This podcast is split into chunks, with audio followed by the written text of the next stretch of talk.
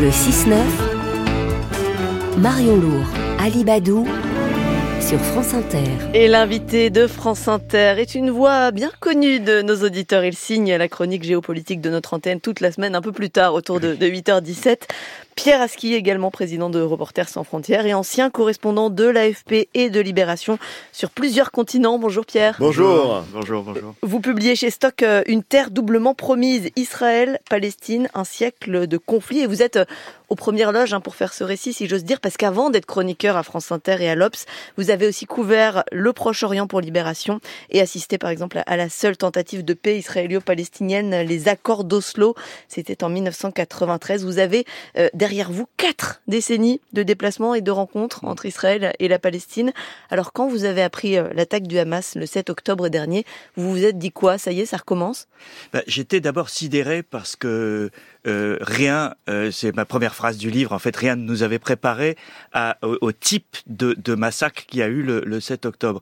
Et moi, j'étais dans l'idée comme beaucoup de gens, je pense, et y compris les Israéliens et les Palestiniens, que c'est en Cisjordanie que ça allait se passer, parce qu'il y avait la pression des colons, parce qu'il y avait euh, la, la, colère face à, aux mesures prises par le gouvernement euh, dont fait partie l'extrême droite en Israël. Mais ça allait euh, se passer, ça vous le sentiez On sentait, et, et d'ailleurs, je, je, cite euh, certaines des chroniques que j'avais fait pour France Inter euh, mm. à la fin du livre. J'ai fait six chroniques au cours de l'année 2023 dans lesquelles je dis ça va mal se terminer. Voilà, ça, on va dans le mur. Euh, les, les, la, les, pressions politiques, sociales, militaires qui se déroulent en ce moment en Cisjordanie euh, vont conduire à une explosion. Et c'était un peu l'opinion générale sur place. C'était un petit peu en dessous des radars parce qu'il n'y avait rien de spectaculaire, mais il y avait cette, euh, cette tension. Et c'est à Gaza que ça a explosé, et enfin à partir de Gaza. Et ça, c'était la chose totalement inattendue. Gaza que vous connaissez bien, Pierre. C'est assez euh, fascinant de voir que ce livre, vous l'avez écrit en cinq semaines cinq semaines à peine, en reprenant évidemment des textes euh, qui euh, vous euh, ont accompagné, qui nous ont accompagnés pour comprendre cette région du monde depuis le premier article en, en 81. Mais il y a aussi le point de vue subjectif qu'on entend peut-être moins à la radio dans une chronique géopolitique qui donne les grands clés pour comprendre le monde. Il y a des scènes vécues. Il y a par exemple un jour où vous allez à Gaza et une photo extrêmement forte que vous publiez dans le livre qui est prise par l'artiste Sophie Kahl on est en décembre 94. Des affrontements armés éclatent entre le Fatah d'Arafat, les mmh. islamistes du Hamas. Vous foncez à Gaza pour euh, couvrir l'événement. Est-ce que vous pouvez nous décrire cette photo? Oui, elle est, elle est très significative, je trouve. Euh, le Hamas avait kidnappé un soldat israélien. Donc déjà. On, est, on est il y a 30 ans. Hein. Euh, oui. euh, donc c'est déjà des, des scènes qu'on vit aujourd'hui. Et, et, ils avaient revendiqué en faisant des fresques murales dans, dans, Gaza. Il y en avait une à laquelle on voyait un homme du Hamas euh, avec la botte sur un soldat israélien à terre, et c'était sur le chemin d'une école. La et fresque les, est sur le chemin d'une école. Ouais, voilà. Et, et le, euh, les enfants passaient devant cette fresque tous les jours et prenaient des pierres ou des bâtons et tapaient sur le soldat israélien de, du mur à, au point de faire un trou à la place de la tête du soldat. Et, et je trouve que cette photo, elle, elle raconte comment de génération en génération on reproduit euh, le, le, schéma de la confrontation et de la haine. Oui, parce que c'est impressionnant, c'est difficile de trouver, écrivez-vous, symbole plus terrible de cet engrenage de la haine. C'était il y a 30 ans, rien n'a changé. C'était il y a 30 ans, mais les gamins qui allaient à l'école, donc dans la bande de Gaza, ce sont pour partie les combattants d'aujourd'hui? C'est les adultes d'aujourd'hui qui sont effectivement dans la reproduction de ce, de ce combat euh, pour la cause palestinienne qui, est, qui n'est pas terminée, avec des méthodes qui sont à chaque génération un peu plus dures. Et, et on ne peut pas imaginer que les enfants qui aujourd'hui vivent ce que vit euh, la bande de Gaza euh, ne, ne, seront pas euh, les combattants de demain. Et donc c'est cet engrenage-là qu'il faut casser aujourd'hui et, et, qui est toute la difficulté euh, au moment où, où, on est au milieu d'un de, de, conflit euh, abominable. Mmh. Votre premier reportage, on le disait, à Gaza, il date de 1981. Vous avez été correspondant pour Libération en 93. Pour écrire ce livre, vous le disiez, vous avez mis des, des chroniques que vous avez faites sur France Inter. Vous vous êtes aussi replongé dans, dans des archives personnelles de correspondants. Et vous avez même été surpris, vous le racontez par exemple, quelques mois à peine après l'accord d'Oslo, euh, vous relatiez déjà les menaces d'une violence juive contre le processus de paix Ça, c'était une surprise en retrouvant ce papier. J'étais surpris en relisant mes articles de voir que quelques mois à peine après Oslo, on parlait d'une OAS juive euh, dans les territoires occupés, c'est-à-dire des gens qui allaient résister par les armes, par la violence, à euh, au deal qui avait été conclu euh, sur la, la, la, pelouse de la Maison Blanche. Euh, on se souvient tous de cette photo magique, la poignée de main Rabin Arafat, et, et le deal c'était la terre contre euh, contre l'échange de terre et contre la paix. Et, et, et les colons le refusaient. Et il y a eu quelques mois plus tard le massacre d'Hébron, février 1994 qui a été le prélude à l'assassinat d'Itzhak Rabin en novembre 1995.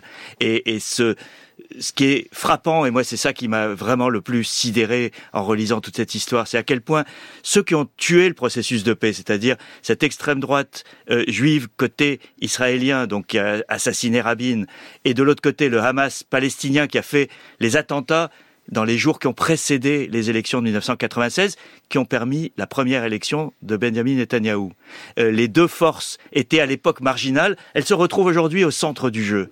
L'une est au gouvernement israélien, l'autre euh, s'est mise au, au, cœur de la vie politique palestinienne. Et donc ces 30 ans de pourrissement de la situation, de non-règlement de la question palestinienne, ont fait qu'aujourd'hui, bah, les forces les plus extrémistes sont au centre du jeu. Mais aujourd'hui, quand vous voyez ce qui se passe, cet attentat, les otages, les frappes israéliennes sur Gaza qui aurait fait 25 000 morts en, trois mois, euh, d'après le Hamas, les choses finalement elles restent toujours les mêmes avec ce que vous appelez des, récits irréconciliables euh, où il y a quand même des vraies différences. C'est l'émergence de ces forces en fait. Oui, mais c'est la, la, la, grande difficulté, c'est aussi que plus vous avez une situation dans laquelle en, en 1993, lorsqu'il y a eu la signature des accords d'Oslo, il y avait 120 000 colons euh, dans les territoires palestiniens. Aujourd'hui, on est à 700 000, c'est-à-dire c'est la démographie que, aussi que que qu'on a euh, poursuivi ce processus de, de colonisation et, et c'était l'une des faiblesses des accords d'Oslo, c'est qu'il n'y avait pas de gel euh, de la colonisation. Les Américains, notamment à la période d'Obama, ont essayé de négocier euh, le gel de la colonisation. Ça n'a jamais été fait parce que euh, Benjamin Netanyahou et, ses supporters euh, euh, croient dans le, le, fait accompli, et c'est ce qu'ils ont fait au cours des années. Et, et d'une certaine manière, les extrêmes se sont nourris l'un l'autre pour arriver à une situation inextricable aujourd'hui. Inextricable, irréconciliable, euh, probablement, en tout cas avec des murs comme symbole. C'est aussi euh, ce livre, celui d'un journaliste qui observe, qui regarde des choses vues. On est euh, cette fois-ci loin de l'exercice auquel vous êtes habitué. Vous êtes à Bethléem et vous voyez dans votre chambre d'hôtel un mur un mur qui traverse l'hôtel. Ben, en fait, c'est Banksy, l'artiste Banksy, qui a, qui a, ouvert un hôtel à Bethléem et, et, qui est au bord du mur de séparation entre Israël et, et les territoires palestiniens. Et, et, de ma chambre, je vois le mur avec une fresque, euh, un, un, graffiti euh, fait par Banksy, mm. Make hummus, not walls. Faites des, des Faites du, du hummus, pas des murs. Pas des murs. Euh, qui est évidemment le, la, la, déformation du slogan euh, Make love, not war. et c'est extraordinaire parce qu'on on est au cœur de la tragédie et il y a néanmoins euh, du burlesque et du, et du, euh, euh du ridicule, de la dérision par rapport à, à, à, ce que vivent les gens. Mais il y a de la dérision, mais c'est vrai qu'en voyant ça, vous, depuis 40 ans, est-ce que vous n'êtes pas, au bout d'un moment, saisi par, par le découragement, par la résignation, en vous disant, bah, ils y arriveront jamais finalement? Et, Écoutez, moi, ce que j'ai voulu faire, surtout avec ce livre, c'est rappeler qu'il y a eu un moment où tout le monde y a cru. Euh, et en 93, il y a plusieurs mois pendant lesquels une majorité, une grande majorité d'Israéliens et de Palestiniens ont cru que la paix était arrivée. Mais c'était une illusion, c'était un horizon crédible? Euh, je ne crois pas que c'était une illusion. Je pense que c'était un désir. Euh, et en fait, il faut re replacer ça dans le contexte. On est quatre ans à peine après la chute du mur, donc on est à une époque de, de miracle politique. Vous la croyez chute... au miracle à l'époque euh, ben, S'il y a une terre où on peut croire au miracle, c'est bien celle-là. Euh, et, et, et, et il y a eu la chute du mur. Et, et, donc, lorsque Israéliens et Palestiniens font la paix et se serrent la main à Washington, euh, tout le monde se dit, bah oui, c'est normal. Euh, la chute du mur non plus n'était pas prévue, et, et, et, on y croit. Euh, on y croit sans être dupe sur les, les, faiblesses et les failles de tout ce, ce processus, hélas. Pierre, est-ce que vous, vous qui êtes président d'RSF, vous savez que la Cour pénale internationale enquête sur les crimes contre les journalistes euh, à Gaza? D'ailleurs, c'est RSF mm. qui, qui l'a saisi. Au moins 79 journalistes et professionnels euh, des médias tués, en grande majorité euh, des, des Palestiniens. Est-ce que ça, c'est particulier à ce conflit-là? Est-ce que cette mortalité est particulière? Il y, a, deux choses de particulières. L'une, c'est effectivement le nombre de journalistes, c'est sans précédent dans une période aussi courte.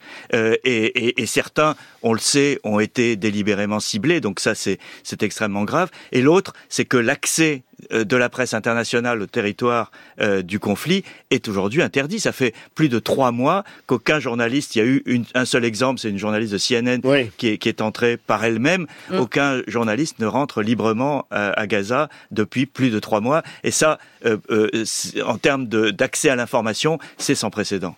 Pierre Aski, invité ce matin de, France Inter pour ce livre Une terre doublement promise, Israël-Palestine, un siècle de conflit publié chez Stock. Merci beaucoup Pierre euh, d'être venu nous voir ce samedi matin.